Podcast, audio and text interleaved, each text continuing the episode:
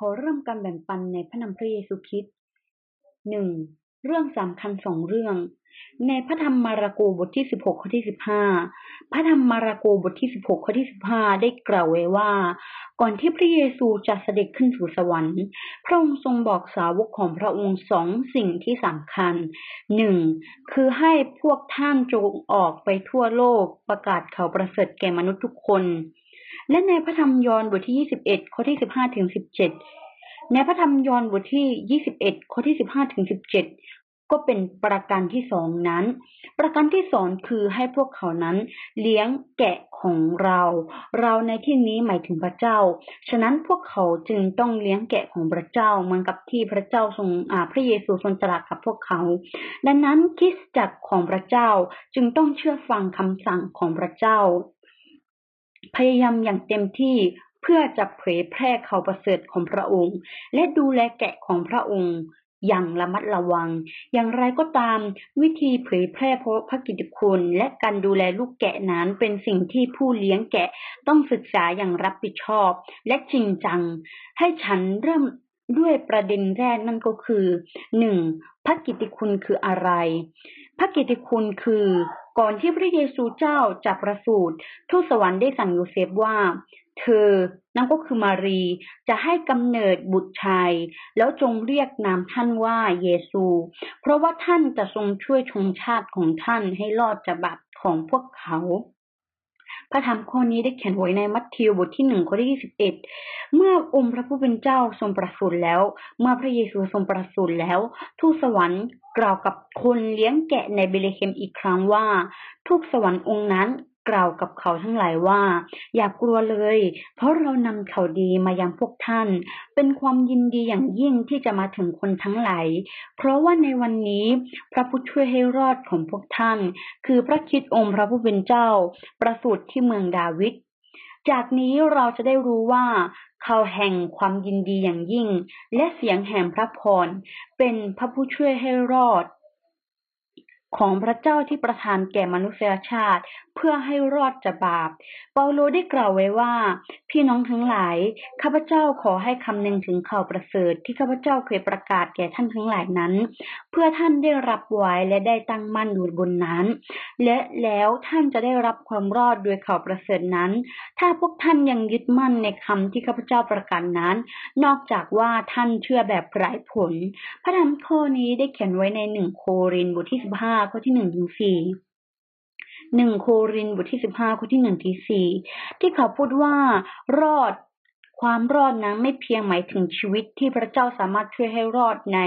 จากบาปในขณะนี้ แต่ยังหมายถึงพระเจ้าจะทรงช่วยฉันให้รอด จะทรงช่วยพวกเราให้รอดจนเข้าสู่แผ่นดินสวรรค์นั่นเอง นั่นคือการอดทนต่อชีวิตอมตะ ชีวิตอมตะนั้นหมายถึงชีวิตนิรันดร์ดังนั้นพระกิตติคุณก็เป็นทางแห่งชีวิต หรือทางแห่งชีวิตนิรันดร์นั่นเอง พระเยซูทรงถูกตรึงบนไม้กางเขนและสิ้นพระชนเพื่อเรา เพื่อจะเป็นการประทานพระพรต่างๆไฟจิตวิญญาณให้แก่เรา ดังนั้นผู้ที่แสวงหาต้องตระหนักถึงจุดประสงค์ของเราในการเชื่อพระเจ้าว่าวันนี้เรามาเชื่อพระเจ้า เรามาเข้าสู่ ก้าวเข้าสู่คิสจักรนี้เพื่อที่จะอะไร ห้ามเราหาความสุขสำราญทางเนื้อหนัง และประโยชน์ต่างๆ โดยใช้คิสจักร เช่น บางทีเรามาคิสจักรเพื่อจะหาคนคุย จะหาเพื่อนคุย เพราะว่าอยู่บ้านแล้วเราเหงา หรือมาเพื่อหาประโยชน์ส่วนตัวของตัวเอง เราไม่สามารถที่จะทำแบบนี้ได้สำหรับผู้ที่เป็นผู้ประกาศข่าวหรือผู้ที่ประกาศข่าวประเสริฐของพระองค์นั้น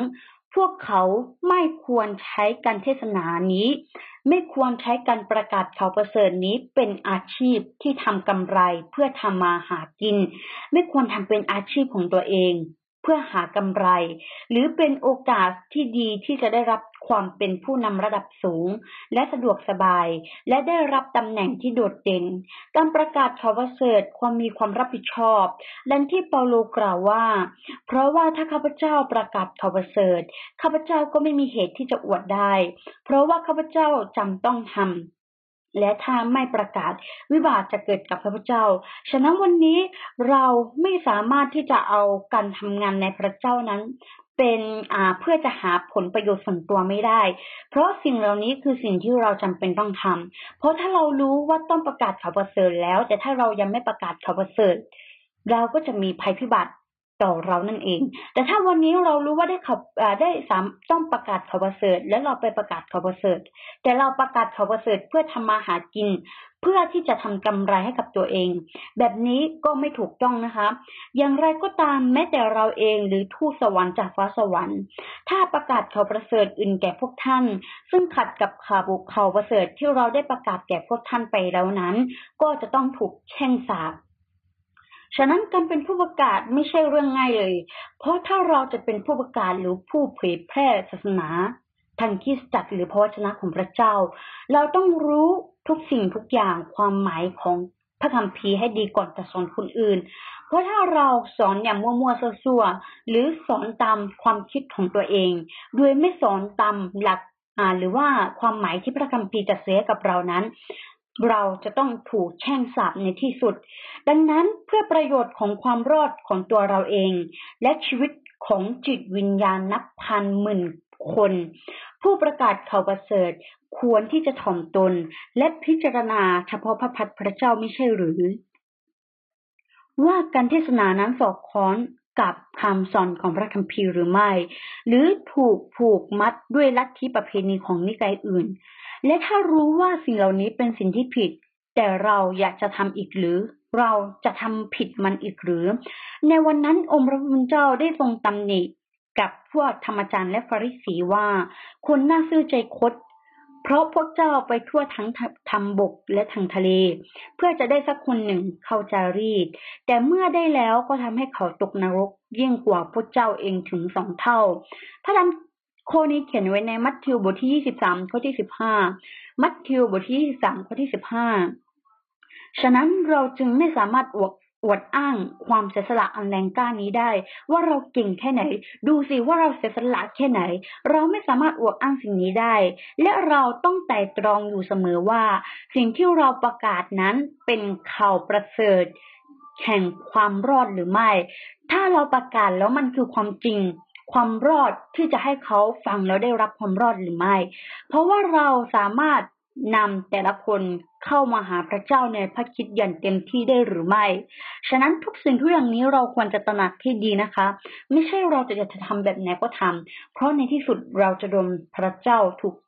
แช่งสาปข่าวประเสริฐแห่งความรอดล้วนขึ้นอยู่กับคุณงามความดีของไม้กางเขนของพระเจ้า และความเชื่อของผู้คนนั่นเอง อย่างไรก็ตามต้องมีขั้นตอนในการเดินทางแห่งความเชื่อ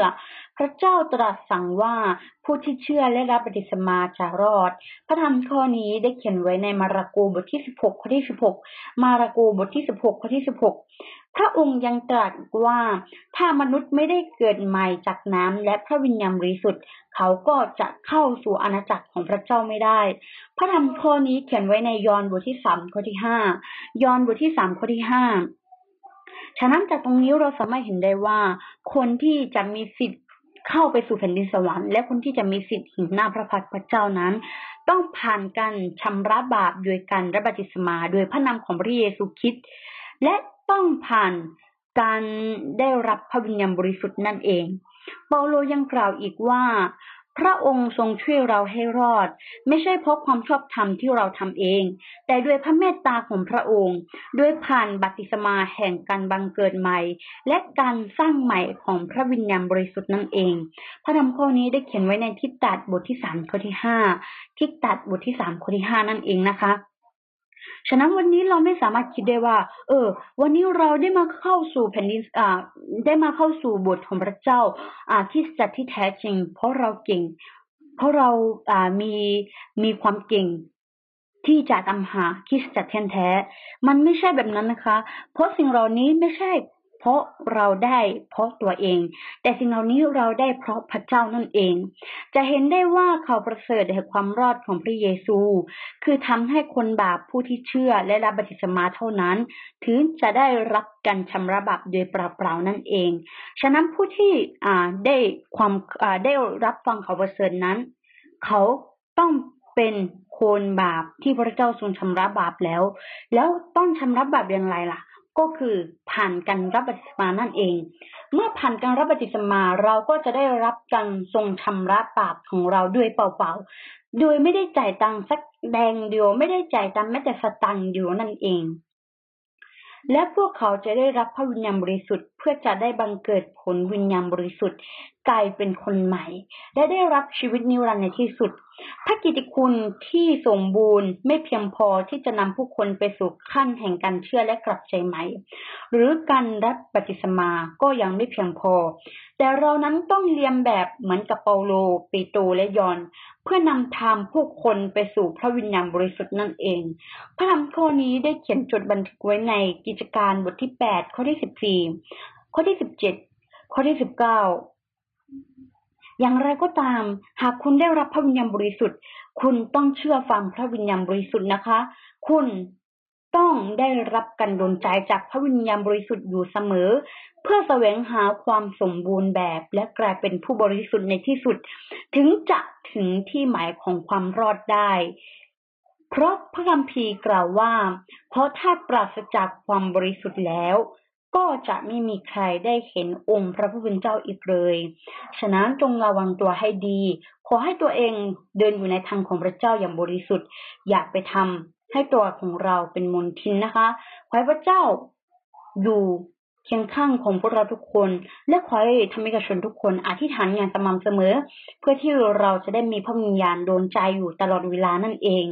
วันนี้ดิฉันขอแบ่งปันเรื่องสำคัญสองเรื่องถึงเท่านี้ ขอขึ้นสง่าราศีแด่พระเจ้าผู้อยู่บนฟ้าสวรรค์ และขอให้พระคุณสันติสุขจงดำรงอยู่กับธรรมิกชนทุกคน อาเมน